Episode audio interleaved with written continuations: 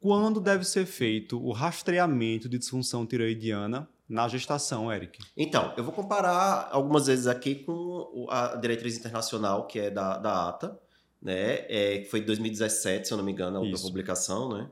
É que lá, o que é que eles dizem? Que você vai selecionar aquelas pacientes dependendo do risco de desenvolver esse hipotiroidismo. Então, eles não orientam o rastreio universal para toda gestante.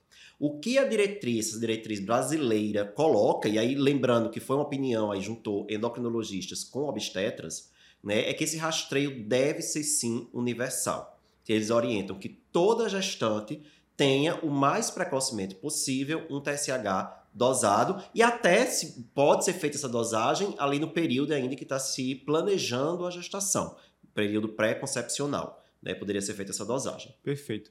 Eles até destacam que isso considerando que a gente tem recursos plenamente disponíveis, Sim. né? Se houver uma limitação de recursos, que pode acontecer, a gente Exato. tem serviços hoje dos quais o kit de hormônios é contado, né? E a gente pode não conseguir fazer para todo mundo. Para todo mundo, isso. E aí a gente direcionaria esse rastreio para pacientes de alto risco. Exato. Mulheres com histórico de cirurgia tiroidiana ou tratamento com radiodo, pacientes que tenham diabetes mellitus tipo 1 ou outras doenças autoimunes. Que tenham TTPO positivo, mas que são eutiroideias né, muitos de, da, daqueles critérios utilizados pela ATA. Então a gente pode continuar usando os critérios da ATA, que são aquelas mulheres de mais alto risco, se não houver disponibilidade do exame.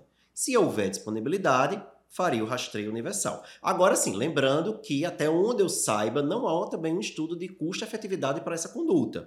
Tá? Lembrando que é aí uma opinião desses, desses é, especialistas que se reuniram. Né? E aí você também vai julgar caso a caso né? Se você achar ali na sua conduta que não merece o rastreio, ok. Guideline é orientação.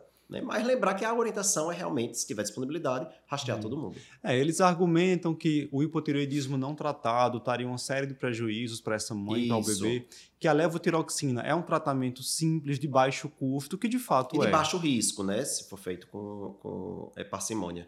É, eu, eu, particularmente, concordo né? Mas assim, é a minha opinião. A minha opinião dentro do, do meio científico, assim, acho que não vale de nada. Perfeito. Mas é a, a, minha opinião, assim, ou pelo menos o meu olhar, é de que a tendência seria essa em algum momento. De a gente passar a fazer o rastreio universal.